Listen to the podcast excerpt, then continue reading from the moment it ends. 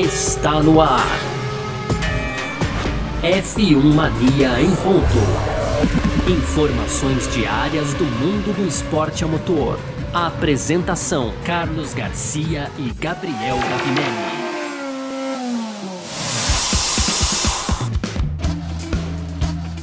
É isso, valeu demais pela sua presença, valeu você que tá junto com a gente por aqui, tá no ar mais uma edição do nosso podcast F1 Mania em ponto. A gente tá sempre aqui, tá bom? De segunda a sexta, sempre trazendo um resumo do que tá rolando no mundo do esporte a motor aqui no, no conteúdo do site f1mania.net, né? Entra lá também para ficar ligado em tudo que tá rolando, é, inclusive com apoio de margens e tudo mais, né? Mas segue também a gente aí nas redes sociais, site F1 Mania no Twitter, no Facebook, no Instagram. Aproveita para fazer a sua inscrição no nosso canal do YouTube. Todo dia tem vídeo lá com Gavinelli no India. Pode também ativar as notificações aqui no seu agregador de podcasts preferido, porque assim você fica sabendo quando sai não só o Em Ponto, como o Mundo Afora. Tem edição nova, inclusive, do Mundo Afora no ar.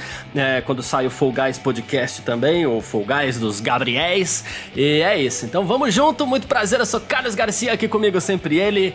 Gabriel Gavinelli. Diz, Gavi! Fala, Garcia. Fala, pessoal. Tudo beleza? Pois é, Garcia. Hoje, então, já quinta-feira dessa semana, dia 18 de março. Tive que confirmar aqui porque a semana tá voando, hein, Garcia? Tá. Cada vez mais próxima. Essa tá, né? Cada vez mais próximos aí também do início da temporada, com a expectativa lá no alto, sem dúvida nenhuma. E os temas então do nosso podcast de hoje, a gente vai começar falando sobre o layout do circuito da pro GP da Arábia Saudita, que foi divulgado então nesta quinta-feira pela Fórmula 1, o, o circuito de rua de Jeddah, esse é o nome do circuito que a gente vai ter que se acostumar daqui para frente, já que Sim. a Arábia entrou, parece que para ficar pelo menos por alguns bons anos aí na Fórmula 1, né, Garcia? Pois é. No segundo bloco a gente fala de Red Bull. Então, a, seguimos falando aqui de Red Bull, mas é, hoje nem tanto a Mercedes, né? Vamos, vamos, vamos tentar focar aí na Red Bull, já que todo mundo diz que a Red Bull é a favorita, né, Garcia? É. E lá dentro, é, ela é grande favorita para esse ano.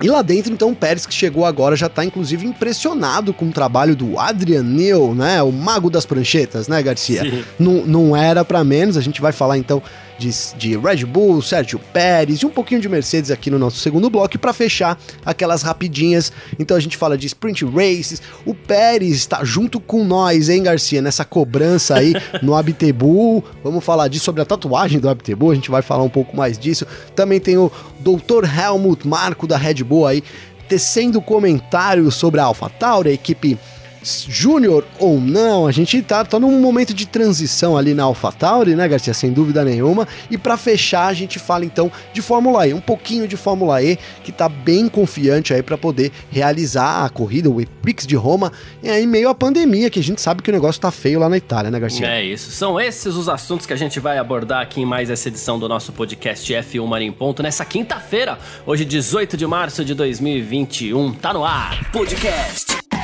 F1 Mania em ponto.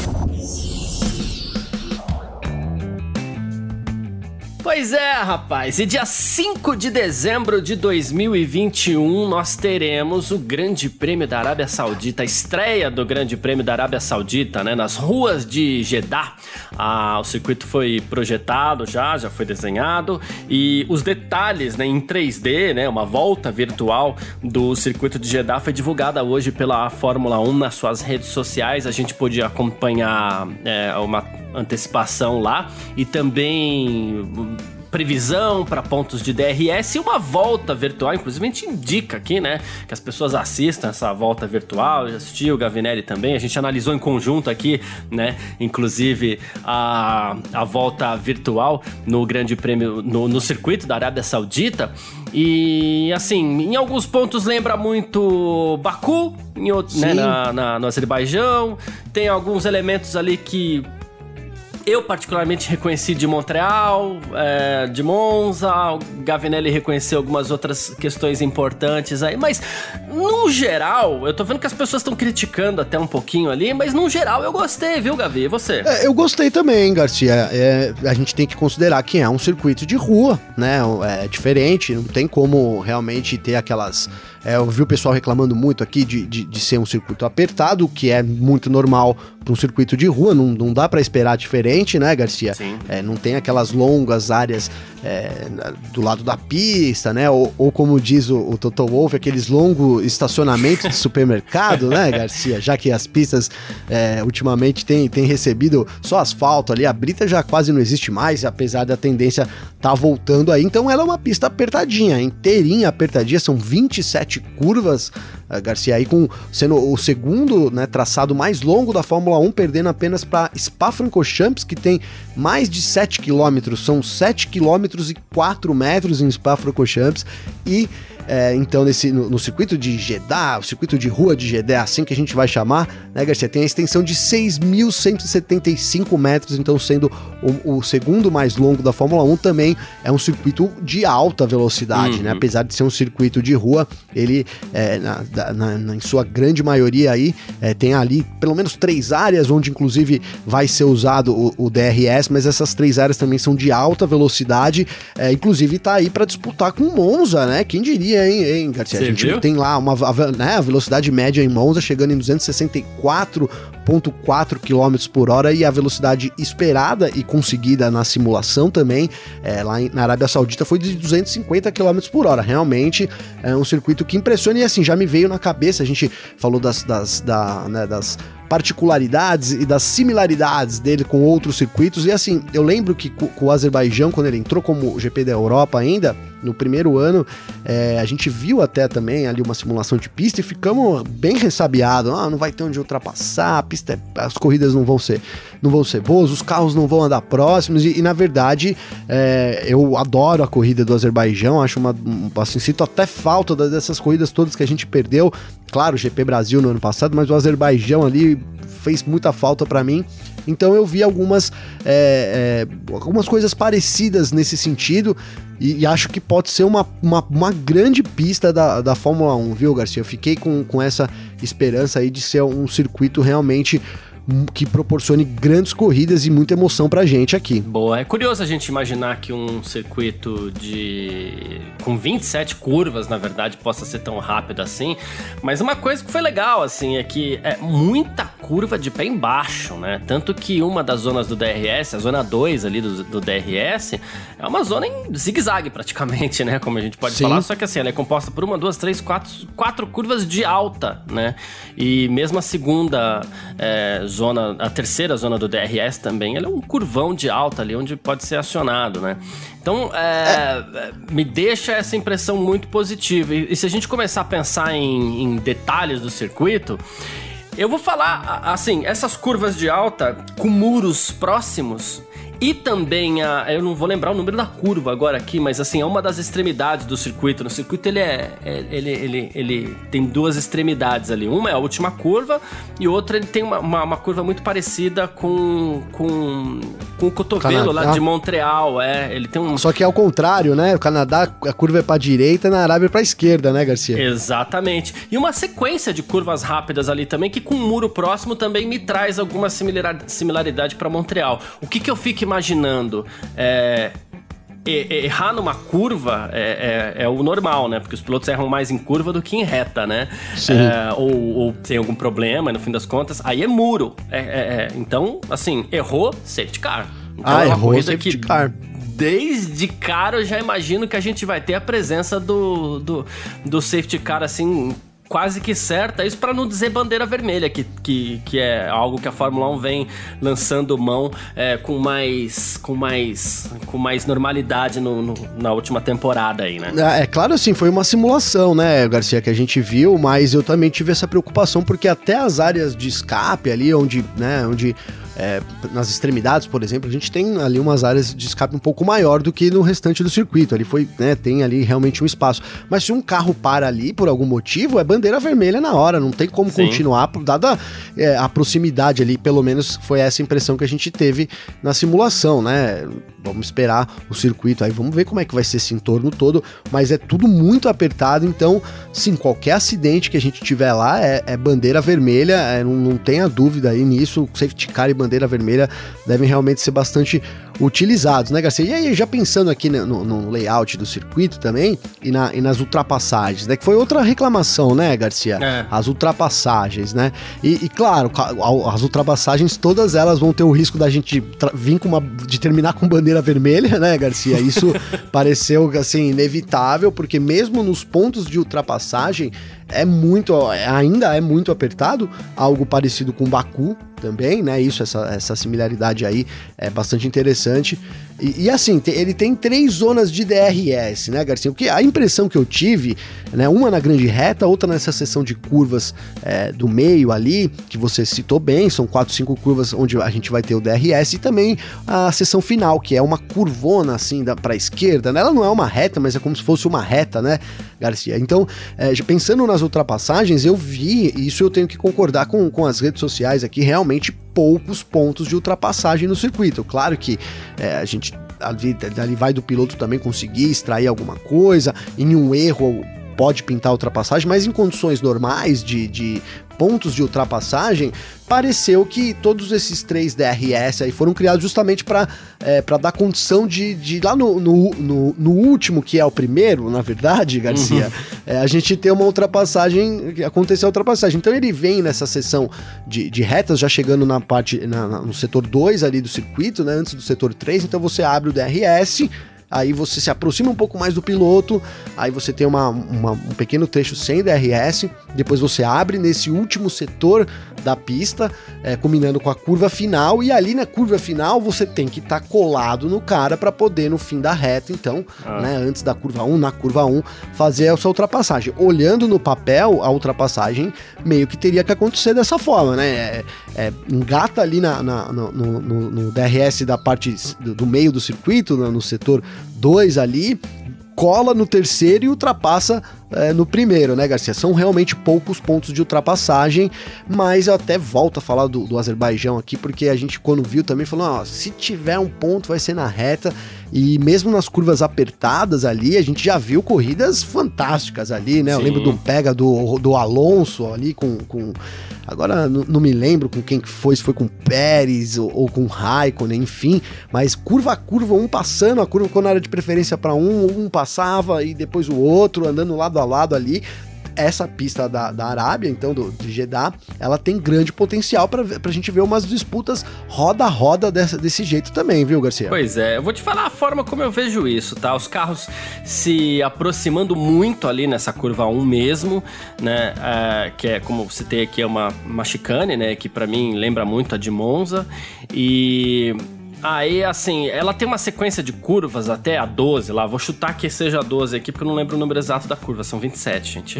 e a gente conheceu o circuito hoje, né? Mas, assim, é, até a 12 ali, que é essa curva que eu falei que é parecida com Montreal, são curvas onde eu acredito que, pela, pela característica delas, nós teremos carros andando próximos mesmo em curvas tá? Então eu imagino os carros, inclusive nessa Sim. curva 5 aqui, que eu adorei, por sinal, eu te falei até fora do ar aqui, né? Eu adorei a curva 5. É uma curva de três, de três, de três zonas, dá pra isso, dizer, né, Garcia? Isso, isso, achei muito legal. Aí uma até dificuldade essa, grande. Até essa curva 12, eu acredito que os carros podem andar próximos, e aí talvez, embora não seja uma curva tanto com essas características, talvez tentar uma ultrapassagem ali também. Eu disse talvez, né? Daí até a última curva, eu não vejo tanta facilidade para os carros andarem colados. Porém, é, a gente tem essa questão aí da zona 2 do DRS, né? Que, que é esse zigue-zague que eu falei. Então ali os carros aproximam um pouco mais até chegar nessa última curva, como eu falei. Você bem citou. A ultrapassagem talvez não seja tão fácil porque a curva é meio apertada também, mas uh, ali aproxima os carros para voltar lá na 1. E ainda uma outra característica da 1, a gente falou de bandeira amarela versus bandeira vermelha, tem uma diferença grande aqui entre a chicane de Monza e essa chicane de Jeddah rodar. Ah, na chicane de Monza você tem uma área de escape, você tem uma alternativa de pista, uma variante ali para que os carros possam é, sair mesmo de, de, de, uma eventual zona, é, cena de acidente, né? Aqui em Jeddah aparentemente não tem, então um acidente de largada ali pode mesmo provocar uma bandeira vermelha, dá para prever umas duas largadas aí talvez. É. E, e assim, a não ser que se preveja alguma coisa, a gente fala muito dos muros, mas a gente é, é, foi uma volta virtual, é uma apresentação inicial, a gente não sabe se vai ser exatamente isso, principalmente no que diz respeito aos arredores da pista. Sim. Então pode ser que seja feita alguma obra ainda alargar alguma coisa, é, abrir uma área de escape ali. Nessa chicane, por exemplo, eu acredito que seja muito necessária uma área de escape. Caso contrário, a chance da gente ter mais de uma largada é, é, é bem grande. É bem grande. Sabe que essa chicane, ela, ela é muito parecida realmente com, com Monza, é, foi muito bem colocado. É, Monza é pra. Só que Monza começa. É, a primeira curva é pra direita e essa primeira Isso. é pra esquerda, né? E depois ela segue igual. E sabe que. E a reta de Monza um pouco maior também, é bom a gente. Também um pouco uma... maior, é, também um pouco maior. E agora sim, o que, o que ela parece muito com, com um circuito da Fórmula E, Garcia, e digo até pela proximidade, é, que é a Tempelhof, cara, a pista de Tempelhof lá no aeroporto lá, ele, ele tem uma. A primeira parte, essas primeiras três curvas são exatamente isso, cara. Até, até a, a sensação que eu tive assim na primeira vez que, que, que eu vi o, o vídeo junto com você agora no briefing. É, realmente eu já, eu já tive essa, essa, Eu falei, nossa, parece é igual, porque ele vem numa curva ali e aí ela abre um pouco, tem uma área de escape um pouco maior na primeira, né, Garcia? Aí já uma curva esquerda, direita e, e assim, muito apertadinho com com, com o, guarda-reio ali já do lado, né? Uhum. Não é nem guarda-reio ali, já é o muro mesmo, é. né, Garcia? Já é o muro do lado. Então, e, e, a gente sabe, né, da disputa que a gente é, tem na primeira curva, principalmente porque tem uma reta longa. É, eu não, não vi aqui onde é que é o, a área de largada, né, Garcia? Não sei se isso tem até, até vou até olhar aqui para não, não falar bobagem para vocês mas é, tem aqui a, tem a área de largada, é ali no meio bem da. no meio da reta. É, se for bem no meio da reta. Se fosse mais para trás, aí a primeira curva seria um, um Deus nos acuda, né? É. Mas esse posicionamento aí talvez favoreça um pouco também é, eles não chegarem com tanta sede ao pote ali nessa primeira curva, que é uma freada muito grande. Então junta todo mundo de novo. É possibilidade de acidente na certa. Exatamente.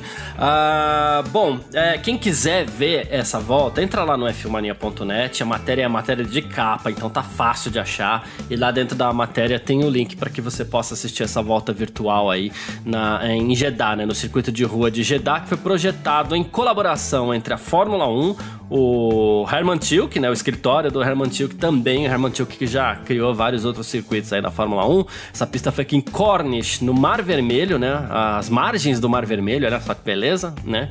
E Sim. a 12 quilômetros ao norte do centro de Jeddah, mas a gente está chamando de circuito de Jeddah também. Bom, é, esse lance do Mar Vermelho, hein, Garcia, é interessante porque a, a, uma parte da pista, né, ela é, é, isso bem que você tem duas extremidades, né? É. Então, a, onde larga ali, ela, ela larga no sentido anti-horário, é uma pista também anti-horário, né? Isso também é curioso, né, Garcia? Uma, é, Interlagos também é anti-horário, a, maior, a maioria das pistas na Fórmula 1 é sentido horário, ela é uma pista sentido anti-horário, e aí quando ele faz a curva lá na chicane, então toda a parte de, de, né, de cá, vamos dizer assim, do circuito, ela é beirando o mar, é. né? Cara? É. Então vai ser uma paisagem aí também muito bonita, sem dúvida nenhuma, aí da corrida na Arábia, cara. Exatamente. Bom, uh, falando em circuitos e tudo mais, né? A Fórmula 1 tá pensando em ingressos mais baratos para que possa atrair mais fãs, né? Isso segundo o diretor de negócios da Fórmula 1, o Yati Gankakumaran. Olha o nome das pessoas, né? Mas enfim. Difícil, hein? É que o Garcia é bom de nome Yati aí, porque, nossa... é... Ele disse que isso faz parte da campanha We Race as One, né? Então ele tá analisando é, isso direitinho. Ele falou assim: sabemos que é caro ir pra uma corrida de Fórmula 1, né? E ele até falou: claro que existe uma diferença entre três dias com horas de ação em uma pista e 90 minutos em ação em um campo de futebol, mas mesmo assim a diferença é muito grande. Ele disse que pretende trabalhar com os organizadores das corridas aí para trazer mais pessoas de diferentes origens para assistir corridas de Fórmula 1, né? E que a ideia é fazer isso oferecendo desconto, é, ingresso grátis também, por que não? Ele falou que deve levar um tempo, né? É, mas é uma das metas da Fórmula 1 para 2025. Achei muito interessante da parte dele também. É muito interessante, né, Garcia? Mas a gente sabe que aqui eu vou, tô, vou tentar trazer aqui para Interlagos, né? Que, que, a gente tem uma reclamação terrível porque os ingressos realmente são altos, né? muito. né? O, o valor é muito alto, né? Você paga aí uma grana, por exemplo, no setor G, que é onde a gente, onde eu sempre fui, no setor G, né, Garcia, que é o mais popular ali. E você não tem nenhum tipo de conforto, né, cara? Ali, arquibancada, tudo bem que você não vai numa corrida para ter conforto, mas você acaba chegando ali 5 horas da manhã, passa o dia inteiro ali numa arquibancada de madeira, uhum. banheiro é banheiro químico, que na metade do dia não tem mais nem condição de usar, né, Garcia? Realmente é um valor muito caro, mas tem aquilo, é, é difícil você ver um setor G não cheio, né, Garcia? Toda na corrida de Fórmula 1 no Brasil, o setor G tá bombando. Né? Então tem a, a, demanda, oferta e, oferta e demanda, né, cara? Então é por isso também que é, eu, eu, trazendo aqui para o Brasil, eu vejo difícil a gente ter uma redução aí no, no, no valor dos ingressos. Mas, cara, seria um, é, é, um pedido da torcida brasileira, né? E seria muito importante, sem dúvida nenhuma, porque não é todo mundo que pode desembolsar aí 800 reais para ficar no setor G, fora, fora todos os custos de, de ida e volta e de alimentação, que é, é muito caro ali, né, uhum. Garcia? Então é um, é um, é um valor bem caro e, e acaba, sem dúvida nenhuma, separando, né? Não é todo mundo que pode é, na verdade, não vou dizer que não é todo mundo, são poucas pessoas que podem ir assistir uma corrida da Fórmula 1 em loco. Então, sem dúvida nenhuma, se a gente tiver um trabalho é, em torno disso, não sei se separar uma porcentagem de ingressos, não sei como é que faria isso, mas seria muito importante para a popularidade do esporte também, tornar ele um pouco mais acessível, Garcia. Boa. E olha só que legal isso aqui, Gavinelli. Esse é o tipo de coisa que tem que bater palma mesmo, né? Ah. Uh Silverstone vai dar 10 mil ingressos para o NHS. O NHS é o, o, sistema de saúde público lá da Inglaterra, né?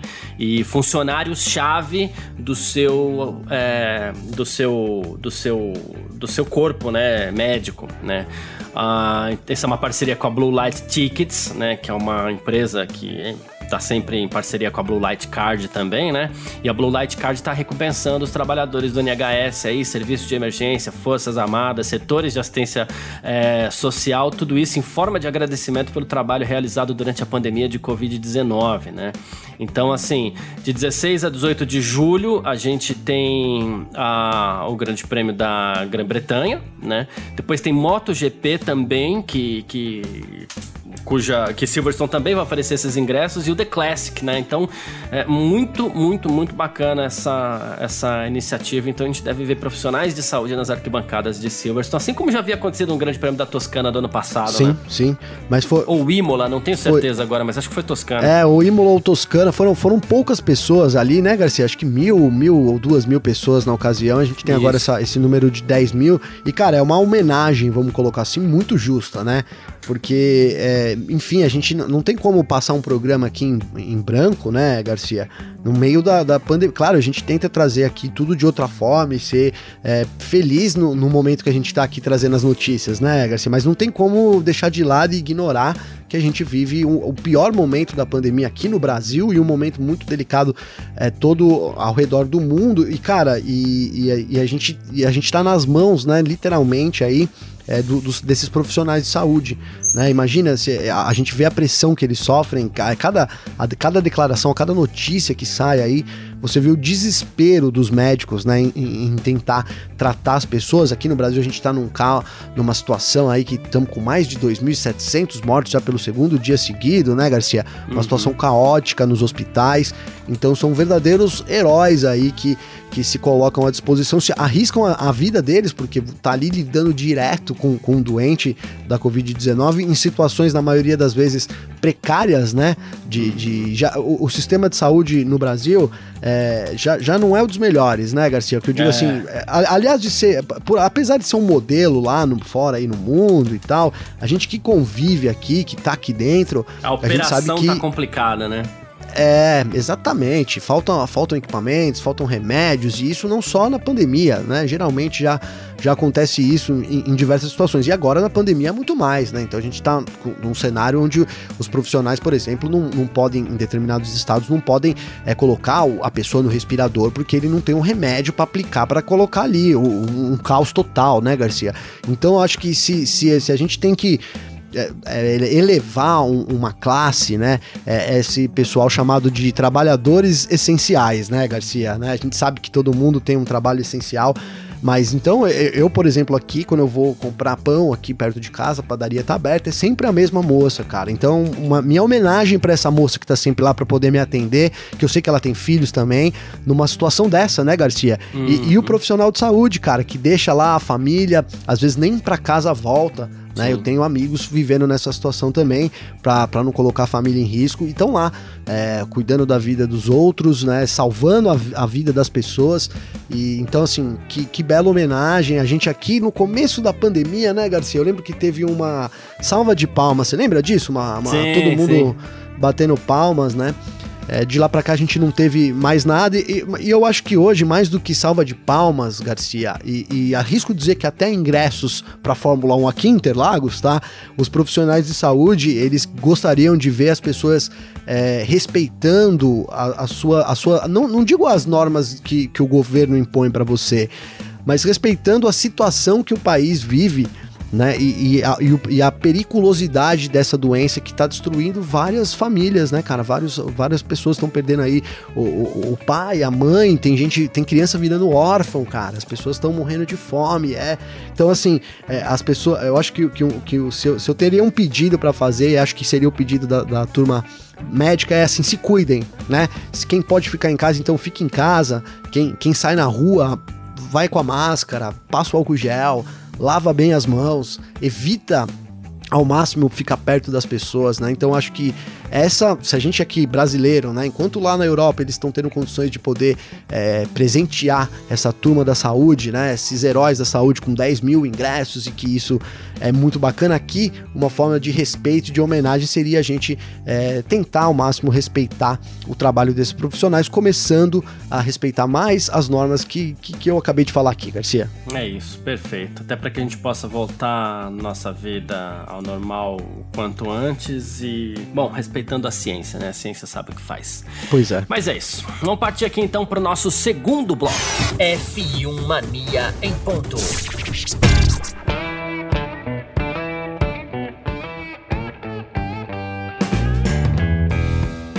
A gente segue para o nosso segundo bloco aqui do nosso F1 Mania em Ponto, dessa vez para falar sobre Red Bull. Olha só essa aqui, Gavinelli. A, a Honda está no seu último ano como fornecedora de motores da Red Bull, né? Depois a Red Bull é que vai controlar esses motores da Honda que vão ser rebatizados e tudo mais, né? E no último ano em que a Honda é a fornecedora de motores da, da Fórmula 1, né, da Red Bull, ela quer fazer tudo para levar o título, claro. E a fornecedora de combustíveis, ESSO, a ExxonMobil, também é, fez o melhor que pôde, segundo eles, né? Então, assim, a Red Bull comunicou à imprensa que o Synergy Race Fuel Fuel, né, como eles estão é, chamando esse programa, é, foi desenvolvido em estreita cooperação com a Honda, tá? Então, assim, é um combustível que não pôde mais é, ser mais desenvolvido durante a temporada 2020 e tem uma especificação agora que pode ser usada em 2021, né? Então, assim, é o que a Red Bull tá fazendo e Red Bull e Honda estão muito otimistas com o resultado. O Christian Horner, chefe da equipe, né, diz que os especialistas da ExxonMobil ExxonMobil, né, trabalharam numa estreita colaboração com os engenheiros e tudo mais para que tudo funcionasse bem. Então, além de tudo isso, a Red Bull, né, nessa sinergia, motor e tudo mais, a Red Bull vem com um novo combustível para 2021, mais um elemento aí para ver se eles incomodam a Mercedes, né? Mais um detalhe, né, Garcia? E a gente fala aqui toda hora, a Fórmula 1 é feita de detalhes, né, cara? Sem dúvida nenhuma. E, e a gente sabe da, do, de, de, um combustível mais eficiente, o quão, o, o, o, quão mais, o quão, quão de potência ele pode trazer, e não só potência, como aumentar a confiabilidade dos motores, né? Então, uhum. isso vem, vem de acordo com, a, com esse começo que a Red Bull tem é, e, e, não tô falando isso por causa da pré-temporada, não, mas porque a gente vem colocando aqui, né, que a Red Bull vem tendo desde que contratou o Sérgio Pérez lá atrás, então é, tem, tem tido muita, é, assim, tem, muita, muita tranquilidade, né, para dar os próximos passos, né, o carro que terminou vencendo ano passado, é, então você já leva uma moral de um ano para outro, um Isso. carro que, né, um, um, a gente trocando um piloto que não tava rolando, que era o álbum, e aí trazendo um cara que é o Pérez, que terminou também a temporada em alta, vencendo, né? Ali nas últimas corridas, a primeira vitória dele na carreira. O Pérez venceu então, a penúltima e a Red Bull a última. A última, então, é. pois é. é. É uma, é uma baita, é uma baita injeção de ânimo, e aí a gente tem um. Aí você soma com isso que já tava legal, né? Então, tranquilidade ali nos testes da pré-temporada. A Honda muito empolgada, apesar de ser o último ano dela como fornecedora ali direta, né, da Red Bull. Então, é, a gente sabe que no, no, próximo ano a Red Bull que assume isso em parceria com a Honda, mas ela, a, a Honda é, afirmou isso desde o ano passado que não poupou nenhum tipo de investimento. Na verdade, pelo contrário, já que é o último ano, eles iam tentar fazer de tudo para conquistar o título. Isso foi, não sou eu que estou falando, foi a Honda que disse lá em 2020 ainda, né, Garcia? E a, e a, gente vai vendo isso, né, cara? Não, não dá para fechar os olhos, né, Garcia? E, e dizer que esses detalhes estão eh, somando e colocando a Red Bull um pouco na frente, né? Claro que é, é muito prematuro.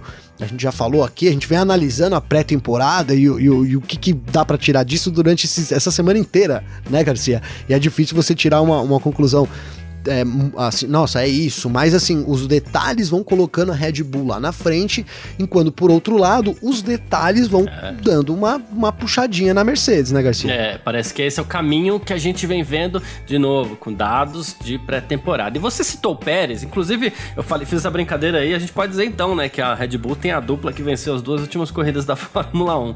Mas enfim. Sim, 50 pontos em duas corridas, hein, Garcia? Exatamente. O Pérez é se mostrou aí muito impressionado com Adrian Newey na Fórmula 1, cara. É assim, é, o RB16B, né, veio com uma abordagem diferente do, do, do carro da Racing Point do ano passado, claro, né? E o Pérez falou assim: olha, a configuração do carro é totalmente diferente do carro que eu guiava da Racing Point, né? Então, assim, a pilotagem que o carro exige é muito diferente, né? E a suspensão é completamente diferente, equilíbrio mecânico, há uma diferença na, na aerodinâmica, falou sobre tudo isso, né? E ele falou que o Adrian Newey é um cara muito inteligente, mas também é um cara de corridas, né? Ele falou assim: quando você fala com ele, parece que tá falando com um piloto que acabou de sair do carro. De certa forma, é como se estivesse conversando com o Verstappen, ele falou. Ele sabe o que tá acontecendo, o que tá acontecendo com o carro, e isso é muito impressionante, tá? E o Pérez, a gente falou muito bem do do Adrian Newey essa semana, do que ele faz, de como ele projeta seus carros, né? E, e tá aí o Pérez assinando embaixo tudo isso e mostrando um outro lado também, né? questão da, da, da, comunicação com os pilotos, né? Não, total. E, e a importância que isso tem para Red Bull é enorme, né, Garcia? É enorme. A fácil recuperação, esse equilíbrio do carro vou dizer perfeito, mas não sei se perfeito, mas ali muito perto disso, que, que é uma característica assim, né? Falou em Red Bull, a gente pode, pode ter certeza que vai ter um carro equilibrado, né? Difícil você não. Sim. A gente pegou algum, algumas coisas do ano passado, mas muito difícil é, e, e, e, se recuperou muito bem. Então é isso, o Pérez endossa aquilo que é, se, se alguém ainda. Eu, apesar que eu, eu pensando aqui, eu não, não, vejo ninguém torcendo o bico pro Adriano. Tem algumas pessoas, né? A, a, aqueles negacionistas, vou colocar aqui, Garcia, aqui, sempre querem puxar essa. Não, mas não é tudo isso e tal, né? Mas é tudo isso sim. Eu acho que é, o Adrian Newey é, uma, é um, uma das partes fundamentais ali. É, o pessoal coloca né, que o carro tem quatro partes fundamentais: então pneu, motor, chassi, né? E o piloto, né, Garcia? E o Adrian Newey também, acho que na Red Bull entra nessa conta aí de, de eficiência do carro, sem dúvida nenhuma. É, o, o Adrian Newey, Gavinelli, ele já produziu 10 carros campeões do mundo, tá? Vou até passar a lista que já já produziu, não, já projetou, né? ele projetou a Williams de 92, campeão com Mansell, a Williams de 93, campeão com Prost. Aí ele, eu falei 3, não, 9, desculpa, né?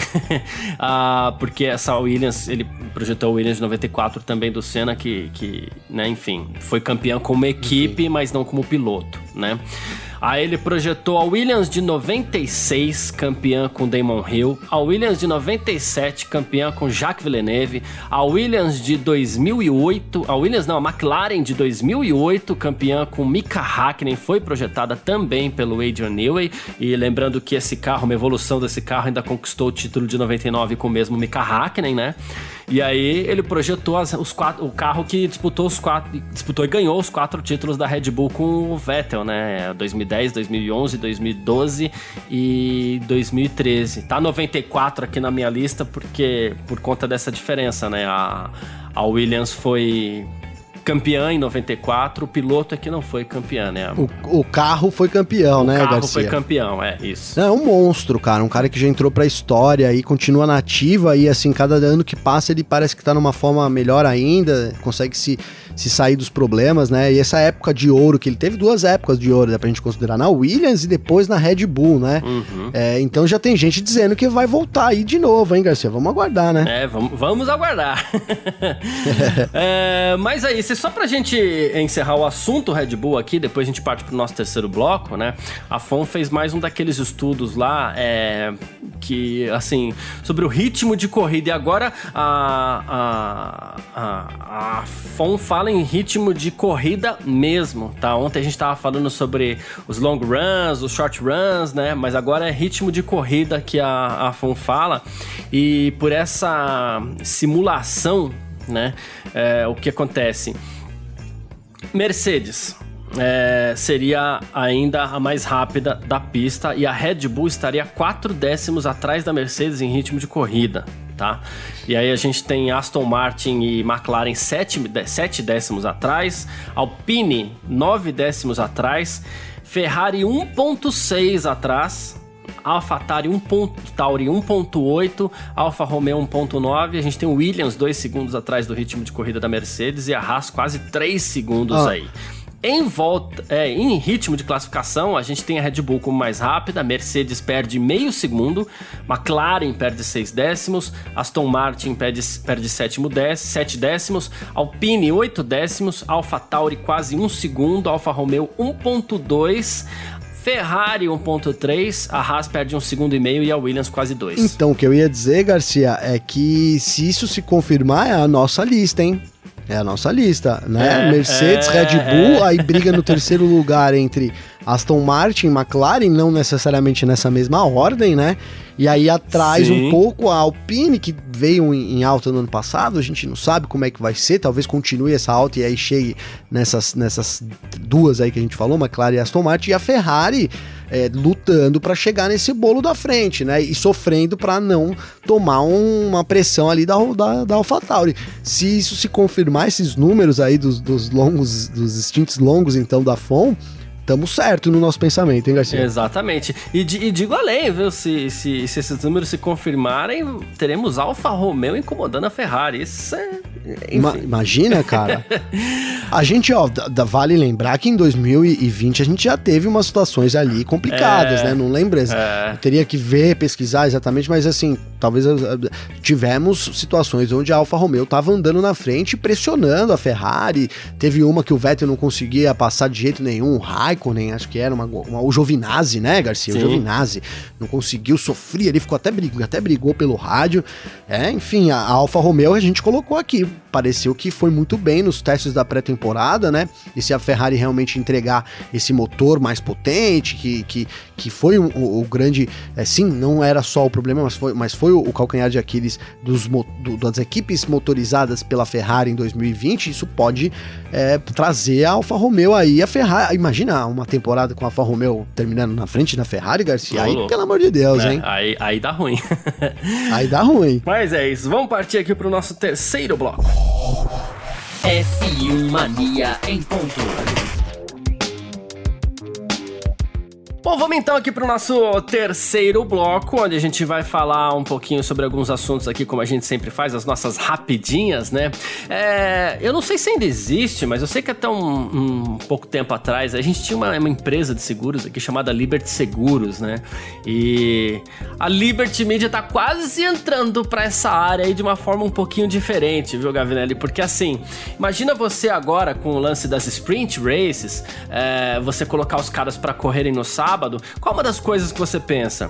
Possibilidade de um toque maior, uma asa quebrada, um acidente, existe uma possibilidade maior, né? E a FOM, a Liberty Media, né? A Fórmula 1, na verdade, é todo mundo junto, propôs as equipes que estão preocupadas com isso, com esse custo extra. O que é muito normal, né, propôs... né, Garcia? Diga-se de passagem, Exato. né?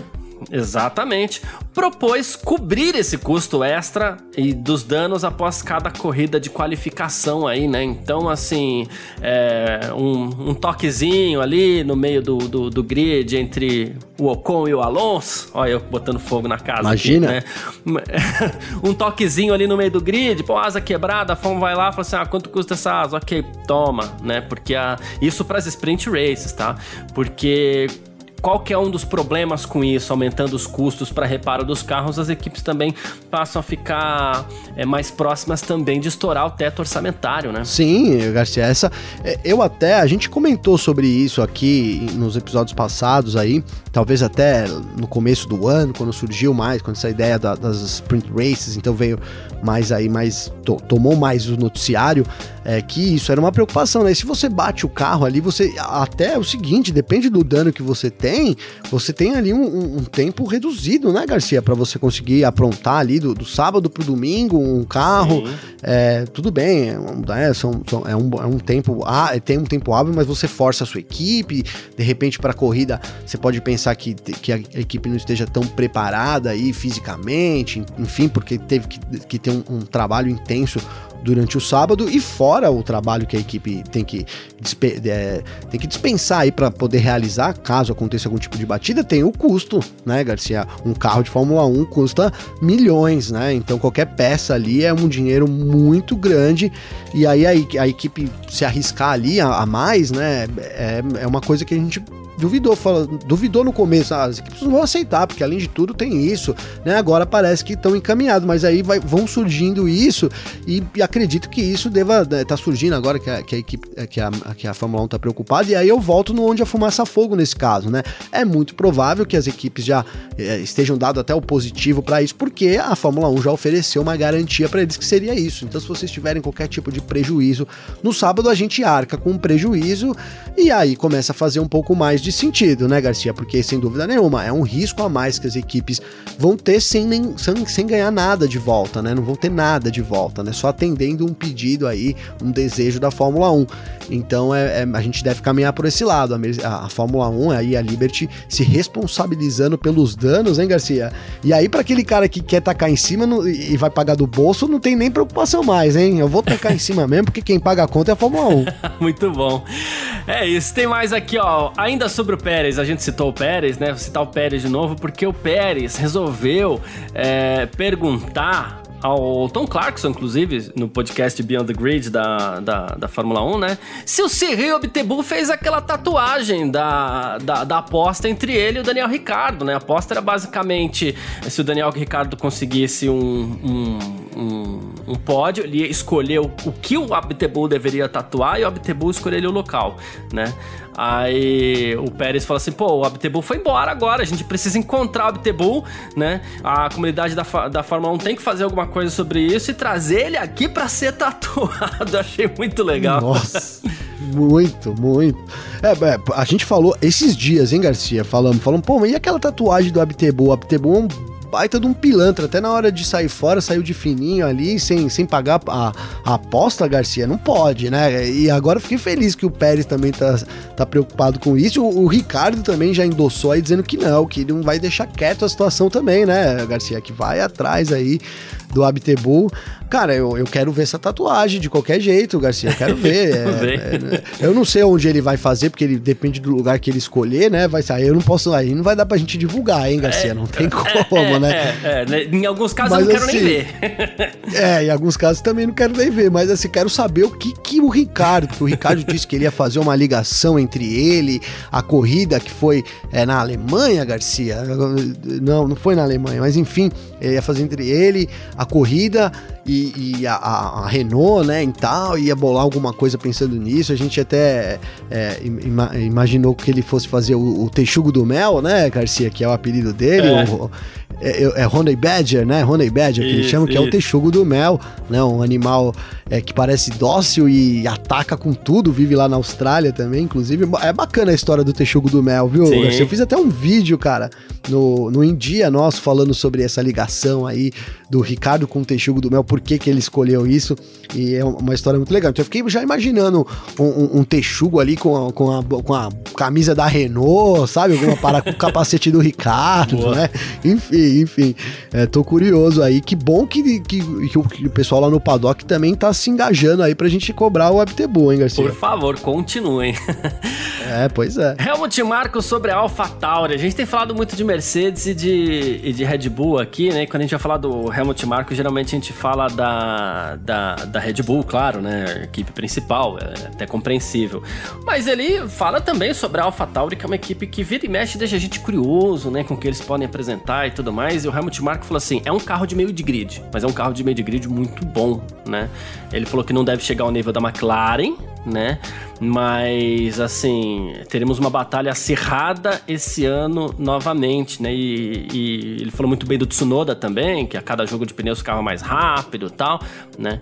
E então, assim, o Helmut Marko tá confiante com a AlphaTauri. Eu vou te dizer que eu tô bem curioso pelo desempenho da AlphaTauri esse ano também, viu, Gabriel? Bem curioso, Garcia. Bem, eles vêm muito motivados é, é, com a vitória e tudo, com a temporada boa que eles fizeram no ano passado. É, mantiveram o Pierre Gasly, até foi um desejo da equipe que manteve o piloto ali, porque parece que ele encaixou na, na AlphaTauri, né? E assim, a, AlphaTauri, Garcia, ela tem uma grande vantagem nessa, nessa briga aí. Primeiro, que eu acho que é, ela, é, ela é a total favorita para ocupar esse, essa primeira posição entre as equipes do fundo, aí, né? Acho que isso tá garantido. E aí ela vem, então, por isso que eu, por que, que eu digo que ela tem menos pressão? Porque pensando nisso, ela é franco atiradora ali para cima de Ferrari, né? Ferrari, a Alpine, a Aston Martin, a Mercedes, a, a, eu acho que realmente a McLaren tá um pouco difícil nisso talvez a Aston Martin também, mas enfim, é, ela não tem pressão nenhuma para atacar, por exemplo, a Ferrari, né, para ir para cima da Ferrari, que tem toda uma responsabilidade atrás de ter que ir bem, e a gente sabe que isso muda a abordagem nas corridas, muda a pressão ali, muda a cabeça dos pilotos. Então eu também tenho muita expectativa so, sobre a AlphaTauri dela ter um carro melhor. Ela tá, a gente falou aqui no começo, falei aqui que ela tá nessa missão entre aspas de, de não ser tão vinculada, né, de, de não ser uma equipe júnior da Red Bull, né? A Red Bull e AlphaTauri concordaram nisso e na equipe trabalhar um pouco também independente, pra, pra até para poder juntar as ideias depois, né, Garcia? Sim. Não sei, você tem uma equipe realmente produzindo alguma coisa, onde você pode testar as coisas e ali se, se você ter dois, dois lugares onde você trabalha efetivamente, e não uma equipe que absorve aí o conteúdo antigo, digamos assim, da sua equipe sênior, né?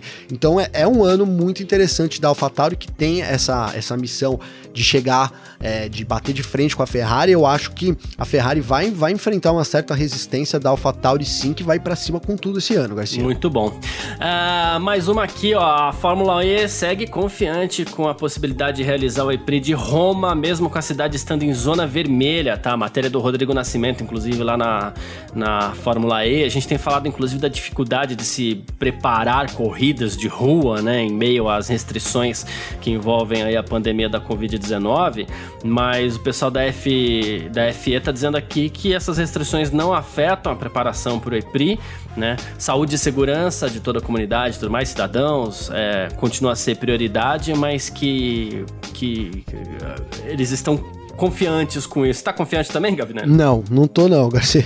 É, eu acho que até não, até não concordo aí com, com isso, que, de, de que pode ser feito com toda é, tranquilidade, porque é no meio ali de Roma, né, Garcia?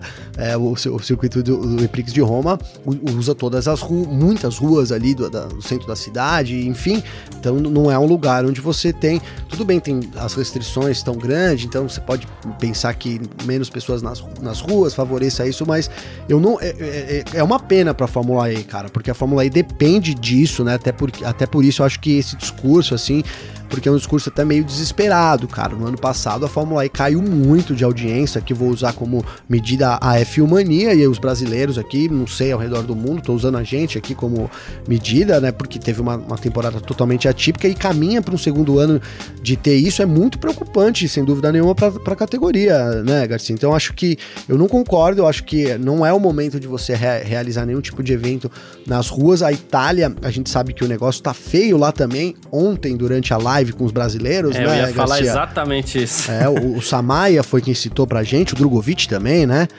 É, os dois que estão morando na Itália. Não, o Samaia chegou a citar na nossa live de ontem aqui que ele voltou para ficar no Brasil, só vai viajar para Europa para correr, porque aqui pelo menos ele tá em casa, tá com as pessoas dele, mas diz que a coisa lá na Itália, inclusive, tá muito feia. Foi palavras do Samaia aí ontem mesmo.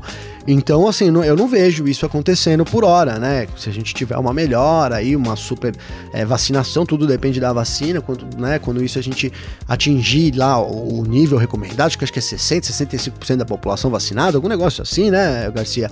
Aí uhum. a gente uhum. pode pensar de novo em, em, eventos de rua. Então, por hora, eu acho que, que a Fórmula E tá, tá tentando fazer o papel dela, né? Mas também não, ela não pode esquecer de lado realmente a, segura, a segurança das pessoas, né? E digo mais que isso, cara, na hora que bater lá na Itália, a Itália também parece que tem cumprido as coisas ao, ao, ao certinho, né, Garcia? Depois do, do caos Sim. que eles viveram lá, foi o primeiro país que viveu é, o que a gente vive hoje, que é né, as pessoas não terem respiradores, né, e morrer por, por falta de ar.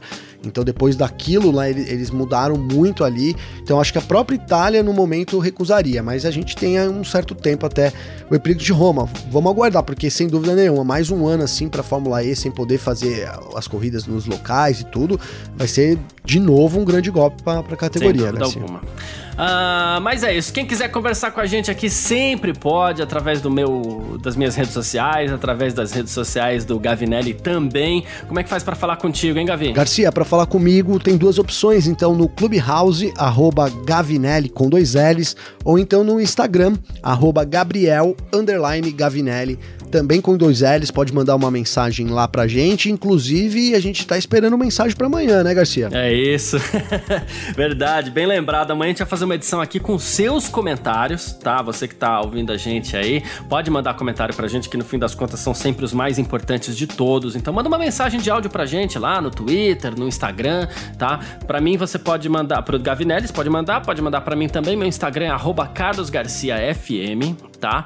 E o meu Twitter é carlosgarcia. Eu já tô recebendo alguma coisa aqui no Instagram. Quem quiser pode mandar no Twitter também, porque se eu não me engano, o Twitter você consegue mandar mensagens acima de um minuto, né? E mas também, claro, não vai mandar 3, 4, 5, 6 minutos, né? É um minutinho e meio, dois, só para completar o raciocínio, tal. Mas uma mensagem curtinha falando o que, que você achou da pré-temporada ou quais são as suas expectativas aí para essa temporada 2021 da Fórmula 1, que amanhã a gente vai fazer essa edição comentada aqui. A gente vai trazer é, a sua participação aqui no nosso F1 Mania em Ponto e vai ser legal pra caramba, né, Gavinelli? Ah, sempre é muito legal, né, Garcia?